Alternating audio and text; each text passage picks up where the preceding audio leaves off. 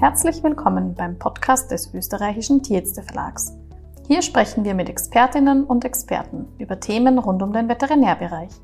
Wir freuen uns, dass Sie mit dabei sind. Herzlich willkommen beim Tierärzte Verlag Podcast. Mein Name ist Astrid Nagel und ich begrüße heute ganz herzlich die beiden Studierenden an der WetMed, Frau Anna Schuler und Herr Ludwig Großborntner. Frau Schuler ist Mandatarin in der Universitätsvertretung der Hochschülerinnenschaft der WetMed-Uni und im derzeit zehnten Semester. Herr Großpointner ist zweiter Stellvertreter der Hochschülerinnenschaft an der WetMed-Uni und derzeit im sechsten Semester. Als erstes darf ich Sie vielleicht fragen, Frau Schuler, wie ist denn derzeit die Ausbildung gestaltet? Was machen Sie jetzt genau im zehnten Semester? Sind Sie da schon in einer spezialisierenden, vertiefenden Richtung oder sind Sie noch im, im allgemeinen Teil des Studiums? Also im, ich bin jetzt im dritten Studienabschnitt sozusagen. Es gibt drei Studienabschnitte auf der WetMed in Wien und im neunten Semester schließt man quasi mit äh, den klinischen Rotationen eins ab. Und ich mache gerade die Vertiefungsmodule und das ist so aufgebaut, dass man ein Vertiefungsmodul 1 und ein Vertiefungsmodul 2 wählen kann. Ähm, ich würde jetzt äh, nicht zu 100 Prozent sagen, dass es eine Spezialisierung ist. Das ist einfach nochmal eine Vertiefung in einen Bereich der Veterinärmedizin. Ähm, das ist ähm, gestaltet in einem klinischen Bereich und einem nicht klinischen Bereich. Und man muss ähm, unbedingt einen klinischen Bereich wählen. Ob das jetzt im Vertiefungsmodul 1 oder im Vertiefungsmodul 2 ist, das ist egal. Und ich habe im Vertiefungsmodul 1 die Pferdemedizin gewählt. Ähm, das ist eine sehr intensive Vertiefung. Da sind wir 14 Wochen an der Klinik und bekommen von A bis Z alles mit, von den ganzen Patienten, von den Operationen. Wir machen auch sehr viel Theorie nebenbei durch und ähm, der Tag ist von morgens bis abends äh, durchgestaltet und ähm, das hat mir sehr, sehr, sehr viel Spaß gemacht und wir haben sehr, sehr, sehr viel machen dürfen, also im klinischen Bereich.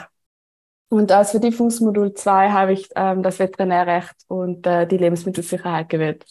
Sie haben im Vorgespräch schon erwähnt, dass auch ein SFU-Teil jetzt neu dazugekommen ist. Das heißt, dass die kleine SFU dann äh, durchgeführt werden darf von den Studierenden, die das in der Ausbildung schon absolvieren?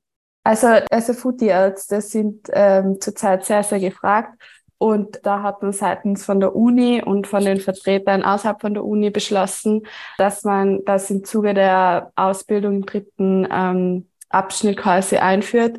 Und jeder ähm, Student, der was das Veterinärmedizinstudium abschließt, also, ab, also seit letztem Jahr, kann die kleine SFU, hat die kleine SFU-Prüfung und kann als SFU-Tierarzt in einem gewissen Bereich tätig sein. Und da ist die Prüfung dann für jeden Studenten im ähm, Jänner im Zuge der Gerichtsprüfung dabei. Herr Großbeutner, wenn wir jetzt zu Ihnen kurz kommen, in welchem Stadium der Ausbildung sind Sie jetzt gerade? Die meisten Tierärztinnen draußen, so wie ich, werden jetzt nicht unbedingt vom Semester her das einschätzen können, wenn Sie sagen, Sie sind im sechsten Semester. Was haben Sie da jetzt gerade gemacht und was kommt als nächstes? Genau, also ich bin momentan im sechsten Semester, das heißt im zweiten Studienabschnitt. Da steht vor allem äh, im Vordergrund einfach der Übergang von der Vorklinik zur Klinik und wird dann quasi abgeschlossen im achten Semester mit der VPH-Prüfung und dem Beginn der klinischen Rotationen zum dritten Abschnitt, wie die Anna schon sehr ausführlich erzählt hat. Nur mal äh, kurz, vielleicht, wenn auch nur mal äh, Studien interessiert der zuhören, vielleicht noch mal kurz auch zum ersten Studienabschnitt. Also der geht vor allem vom ersten bis zum vierten Semester und auch zum Erwähnen äh, heuer das erste Mal zählen nicht mehr die Matura-Noten, also es zählt rein der Aufnahmetest. Und genau, also man absolviert diesen Aufnahme, das Aufnahmeverfahren, ja, und man schließt dann den ersten Studienabschnitt mit der ersten Diplomprüfung im vierten Semester ab. Dann kommt man in den zweiten Studienabschnitt, wo ich jetzt gerade bin, und da steht vor allem im Vordergrund die Krankheitenlehre einfach äh, von der Virologie, von der Bakteriologie, von der Parasitologie, da einfach die Grundlagen zum Erlernen und vor allem im sechsten Semester dann quasi die Connection zur Klinik herzustellen. Also dann auch die klinischen Zeichen und äh, die Symptome der Krankheit, die man erlernt hat, einfach in der Bakteriologie, dann zum Verstehen und auch zum Erkennen dann, ja. Und vor allem eben durch eine gute, fundierte klinische Untersuchung da die Schlüsse daraus zum Ziehen. Frau Schuler, wie würden Sie jetzt rückblicken, nachdem Sie schon im dritten Studienabschnitt sind, auf Ihre Ausbildung zurückblicken? Haben Sie das Gefühl, dass Sie in der Ausbildung mit vielen verschiedenen Aspekten des tierärztlichen Berufs konfrontiert worden sind? Haben Sie das Gefühl, dass Sie jetzt gut vorbereitet werden und sind auf den zukünftigen Beruf? Wie würden Sie das jetzt einschätzen? Also rückblickend fühle ich mich schon gut vorbereitet. Herzlich willkommen sagen, beim ich bin natürlich auch Mein Name ist Astrid Nagel und ich begrüße heute ganz herzlich die beiden gefallen. Studierenden an der Wetmet, Frau Da Anna hat aber unsere Uni sofort reagiert und sofort alles auf Frau Online ist ähm, umgestellt. Also wir haben genau gar nichts verloren, aber dadurch ist halt und im derzeit vieles Semester Face-to-Face-Kommunikation ähm, und so weiter verloren gegangen. Was ich aber sagen muss, dass die ähm, propedeutischen Übungen und die Übungen am Tier, was wir haben, die sind durchgeführt worden. Also da hat die Uni immer geschaut, dass das stattfindet. Ich muss sagen, wie der Ludwig eh schon gesagt hat, also der Aufbau von der Uni, von der quasi Basisausbildung, von der theoretischen Basisausbildung bis zur Vorklinik und äh, dass man dann in die Klinik quasi reinkommt, fühle ich mich schon gut ausgebildet von der Uni, weil ich finde, die Uni hat einen Lehrauftrag. Sie zeigt uns Sachen, sie lehrt uns Sachen, sie zeigt uns die Theorie, sie zeigt uns die ähm, praktischen Fähigkeiten wie wir was machen sollten. Und ähm, alles andere müssen wir sowieso in unserer Routine draußen dann in unserem praktischen Leben und unsere Fähigkeiten selber erlernen, weil, ähm, keine Ahnung, wir dürfen schon Venenkatheter ähm, schieben bei den Kleintieren zum Beispiel, aber halt nicht 15 bis 20 pro Tag, sondern halt ein, zweimal in einem Dienst oder so. Und ähm, bis man aber da zu 100 Prozent ähm, confident mit dieser, mit dieser, mit diesem Routineeingriff quasi ist, muss man halt ein paar 20, 30, 40, 50 schieben. Und das kann man halt nicht an der Uni erlernen, sondern das ist halt wichtig, dass man das im praktischen ähm, Alltag lernen kann. Ich muss aber dazu sagen, in meinem Studienjahr sind sehr viele Studenten, was in Kliniken und Praxen ähm, arbeiten, weil sie ähm, ihr Studium finanzieren müssen und weil sie ähm, auch einfach sehr, sehr motiviert sind und lernwillig sind und ja, sich da auch fortbilden wollen und ähm, die Fertigkeiten auch lernen wollen. Also ich für mich persönlich finde, dass ich von der Uni schon gut ausgebildet bin. Was vielleicht noch ein Aspekt ist, dass man als Tierarzt dann, wenn man in der kurativen Tätigkeit später praktizieren will, äh, dass das Problem schon ist, dass man ja nicht primär mit den Tieren arbeitet, sondern sehr, sehr viel mit den Patientenbesitzern, mit Menschen.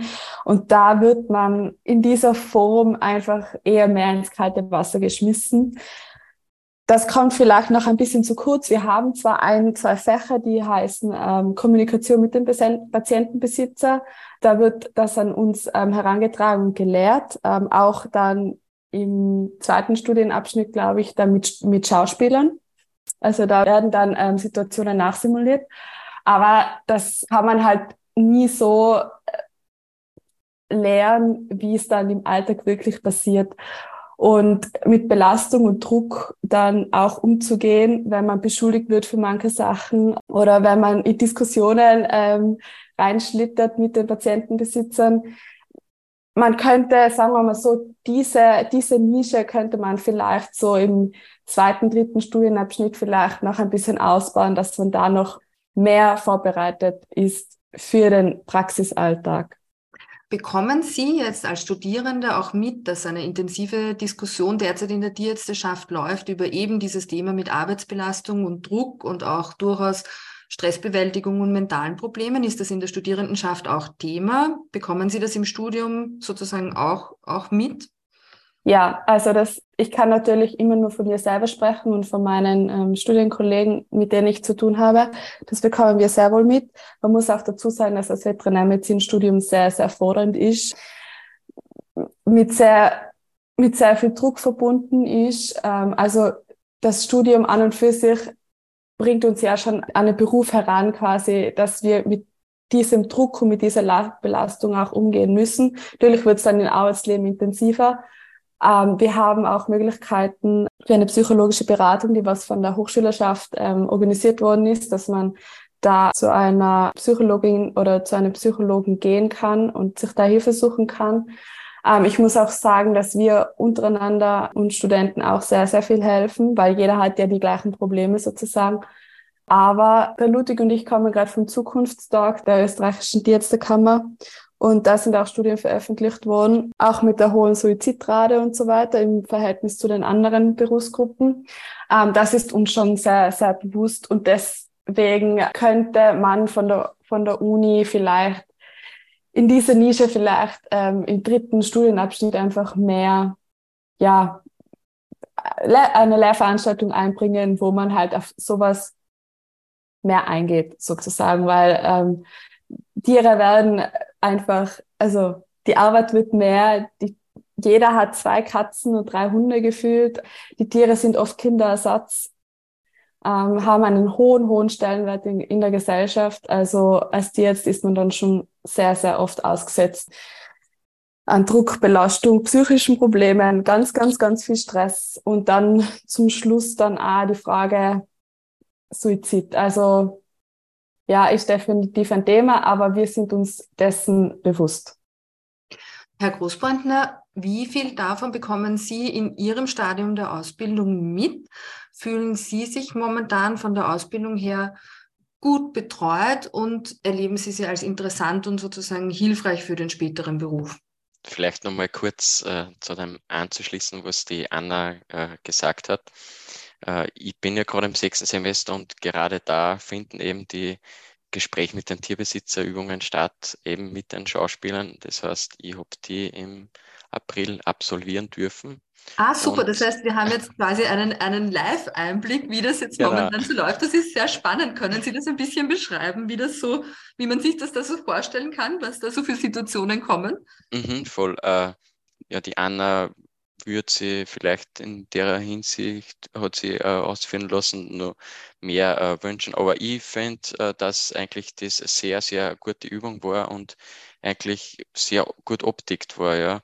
Das waren da fünf Termine oder sechs Terminen und man hat sie einfach mit einer Fallvignette vorbereitet und es sind dann zwei Studierende pro Termin äh, drangekommen und ein Schauspieler, der quasi den Tierbesitzer gespielt hat mit der Fallvignette, genau. Und es sind eigentlich alle Bereiche einfach abgehandelt worden, auch von der Kostenfrage, von dann auch vor allem am Ende dann eher mehr mit Euthanasiegespräche und wie man damit umgeht. Und äh, die Schauspieler sind dann wirklich auch sehr emotional worden. Also es war es war nicht easy. Also man hat äh, als Studierender dann auch schon eine dicke Haut gebraucht, ja.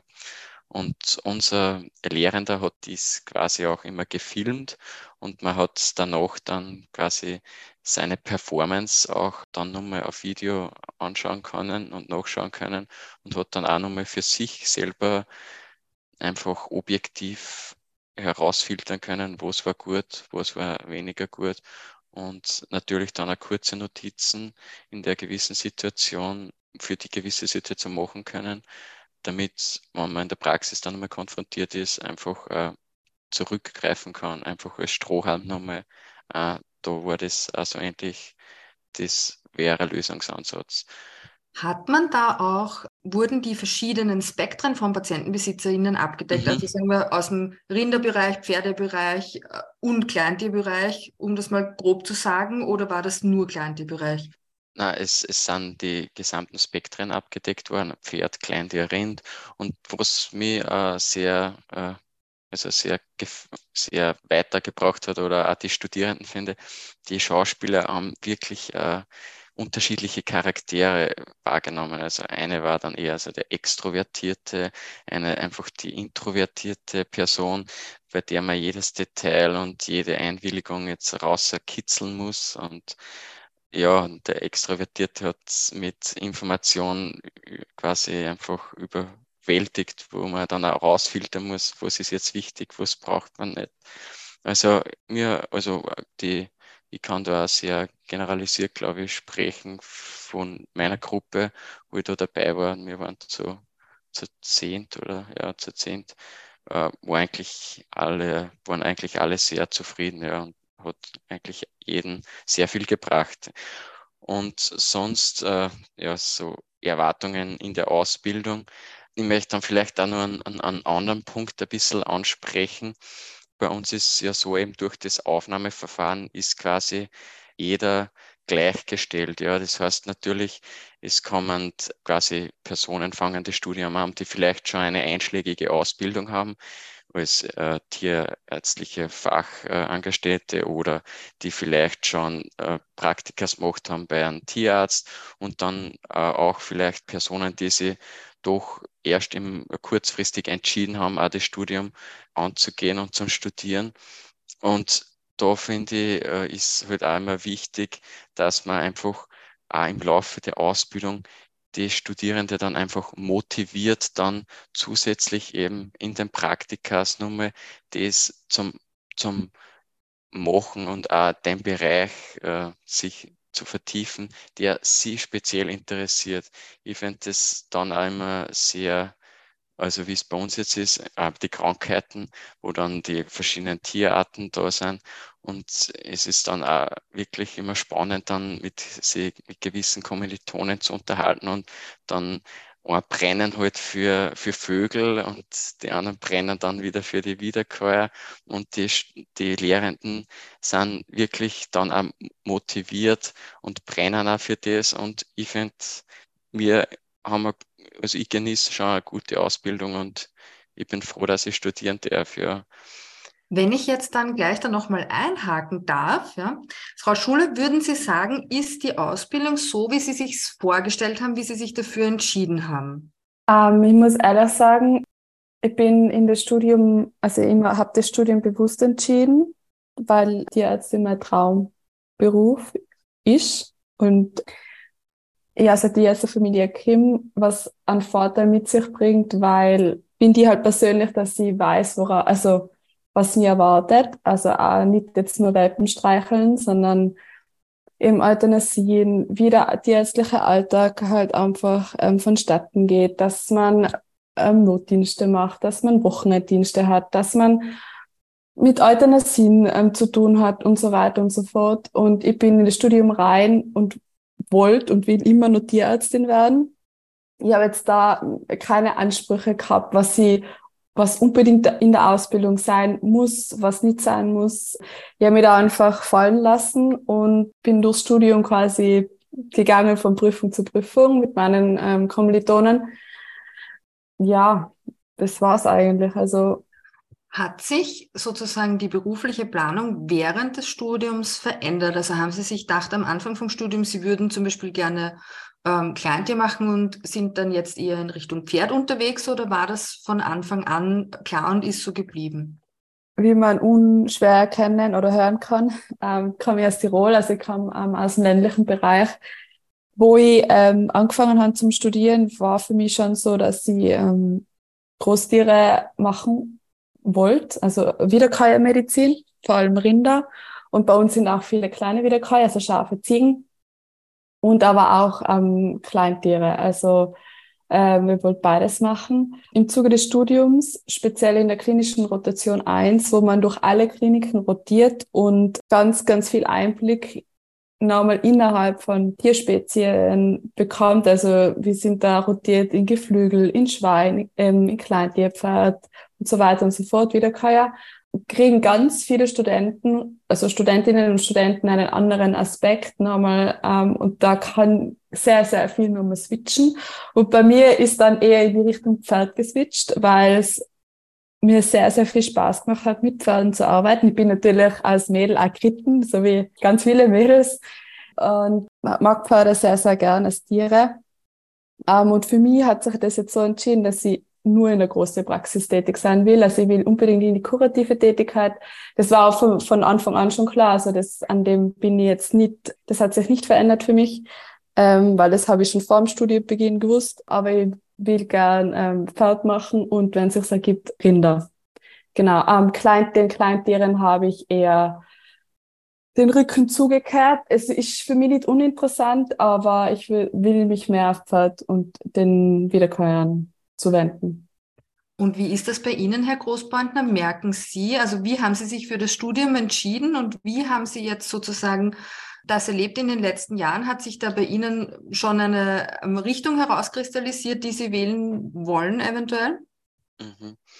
Äh, ich komme im Gegensatz zu Anna nicht aus einer Tierärztefamilie und ich bin deshalb sehr, sehr froh, dass eben jeder die gleiche Chance hat, auch an der Universität Tierarzt zu studieren und Tierarzt, Tierärztin zu studieren.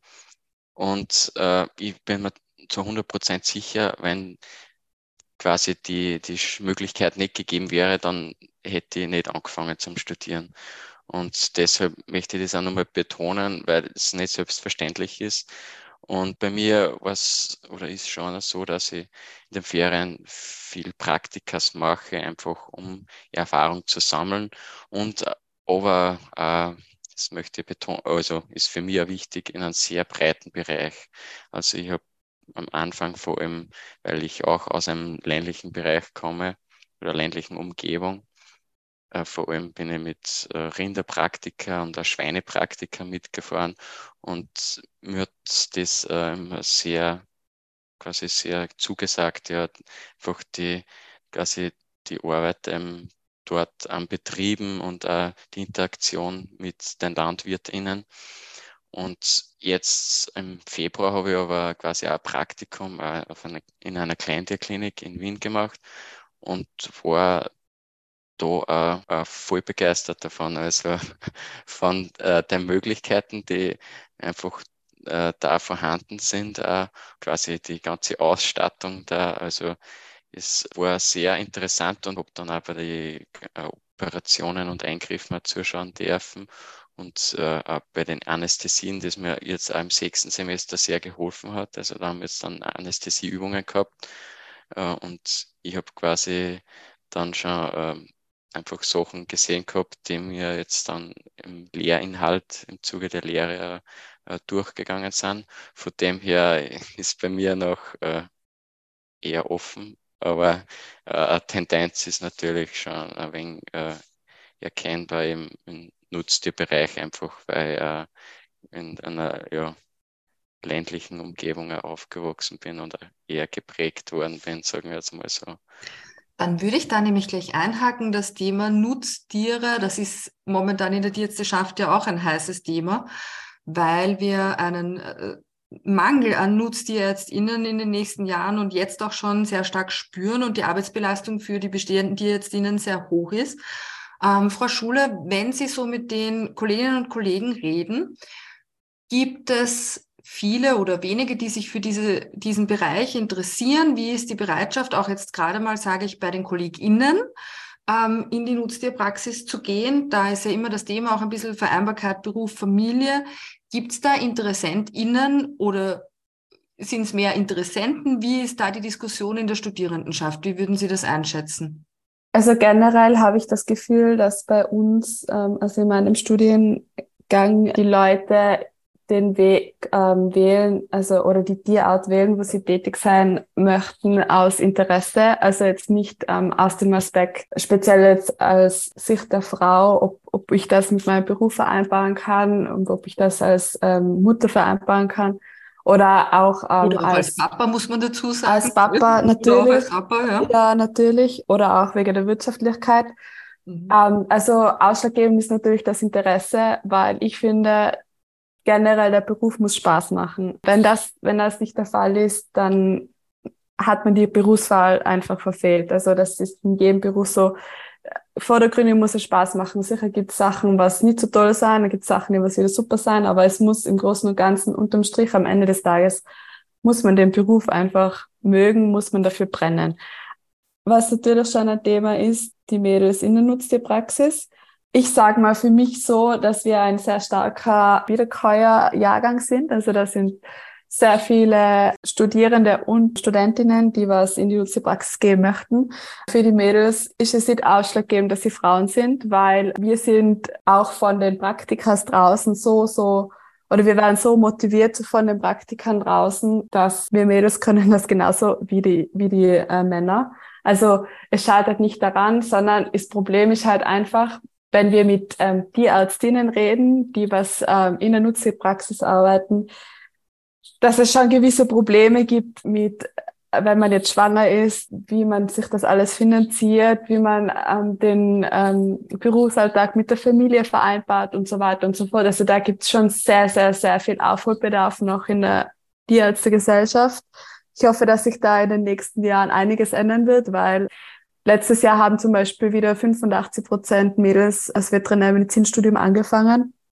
Also die Tendenz ist nicht nur da, sondern die ist zu 100 Prozent da, dass einfach der Tierärzteberuf weiblich ist. Man, viele sagen ja, er wird, aber er ist weiblich einfach. Und wenn jetzt ganz viele Tierärzte in den nächsten fünf bis zehn Jahren, also männliche Tierärzte in Pension gehen, ja, wird das interessant, weil ähm, viele Frauen nachkommen und ähm, als Frau, wenn man eine Familie gründen will, fällt man halt einfach ein paar Jahre aus. Das ist einfach ganz normal und natürlich. Ähm, es kommt halt immer auf die Vereinbarung drauf an, was er mit seinem Partner ausmacht, wie der Familienrückhalt ähm, und so weiter ist und ob ich in einer Gemeinschaftspraxis arbeite, ob ich alleine bin, ob ich angestellt bin, ob ich selbstständig bin. Da gibt so, so, so viele Faktoren. Was, das würde jetzt den Rahmen sprengen, wenn wir jetzt darüber diskutieren. Aber was ich schon sagen kann, ist, bei uns ist es ganz, ganz ausschlaggebend, dass wir oder viele brennen für die Nutztiermedizin und der Aspekt, dass ähm, wir als Frauen das nicht schaffen können oder das Problem, ähm, das ist, dass wir kein Mann sind, sondern eine Frau, das ist nicht ausschlaggebend für die Wahl. Also das muss ich mal dazu sagen, ja. Das heißt, man kann eigentlich zusammenfassend sagen, es kommen viele Kolleginnen nach, die sich dafür interessieren und die Rahmenbedingungen können sich so ändern, dass der Beruf dann auch machbar ist, wenn man eine Familie hat. Ja, also wie gesagt, die Tendenz ist schon da, also dass Mädels in die Nutztiermedizin gehen möchten nach dem Studium. Wie viel an Zahlen habe ich jetzt leider keine auf dem Tisch, das kann ich jetzt nicht, aber mein Umfeld ist sehr nutztierlastig und da gehen einige Mädels in die Nutztiermedizin und da ist von keiner ein Kriterium, nein, ich gehe nicht oder ich möchte nicht, äh, weil äh, ich bin eine Frau und ich möchte noch eine Familie gründen und so weiter und so fort, sondern die sind alle sehr, sehr motiviert und sind noch so voller Elan, voller Enthusiasmus, dass ähm, die sagen, das schaffen wir. Also ja. Herr Großbräuntner, jetzt möchte ich Sie aber auch noch fragen, weil es wollen ja nicht nur Frauen Mütter werden, sondern auch Männer Papas. Ja. Ist das für Sie auch ein Thema mit der Vereinbarkeit? Wie stellen Sie sich das vor?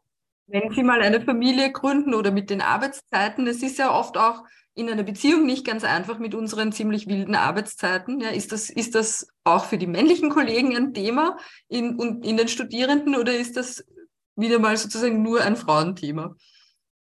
Äh, natürlich äh, betrifft es äh, Studierende auch, also Familienplanung. Ich muss natürlich äh, schon äh, zum äh, erwähnen ist, dass für junge Studierende, also dann Väter, quasi die Väterschaftskarenz und dem, derer Hinsicht auch interessant ist und ermöglicht werden sollte. Ja.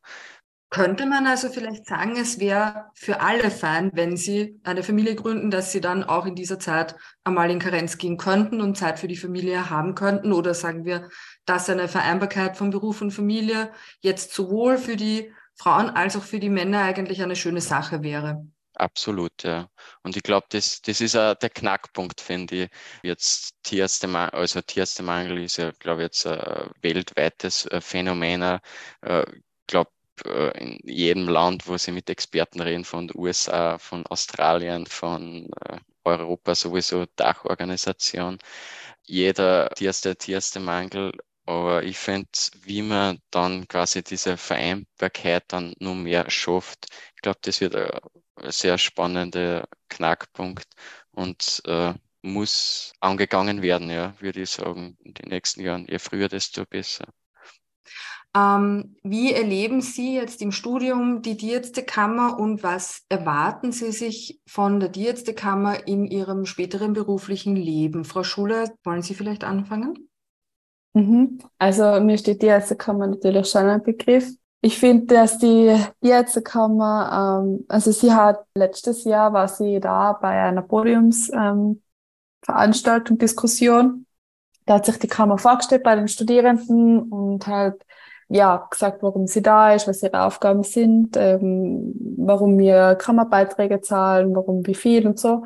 Und das war schon sehr, sehr, sehr wichtig, weil ich muss ehrlich sagen, vorher bin ich mit der Diäzekammer überhaupt nicht in Berührung getreten.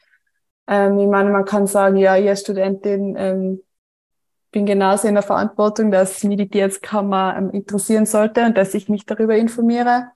Habe ich bis zu dem Zeitpunkt ähm, noch nie ähm, so, ähm, also die Diäzekammer habe ich als Studentin natürlich noch nie so gebraucht. Deswegen habe ich es sehr, sehr super gefunden, dass letztes Jahr die Diäzekammer an der Uni war dass die mit der Hochschülerschaft eben eine Veranstaltung organisiert haben. Und das war ähm, sehr, sehr interessant und sehr gut. Und ich finde, das macht so das Verhältnis von den Absolventen oder den angehenden Tierärztinnen und Tierärzten zur Kammer und die Kammer zu den Absolventinnen viel besser einfach, wenn man da ähm, in Austausch geht und sich vernetzt. Und natürlich, dass man auch als Absolvent versteht, warum die Kammer da ist, weil unter uns Studenten ist fast nur immer die Rede vom Kammerbeitrag und warum müssen wir den zahlen und warum so und so viel und warum brauchen wir das und das und hin und her und so. Und das ist schon wichtig, dass man da einen Austausch hat und genau, dass man auch Ansprechpersonen ähm, in der Kammer hat und die auch kennt und ähm, einfach auch diskutiert und Anliegen vorbringen kann und so weiter.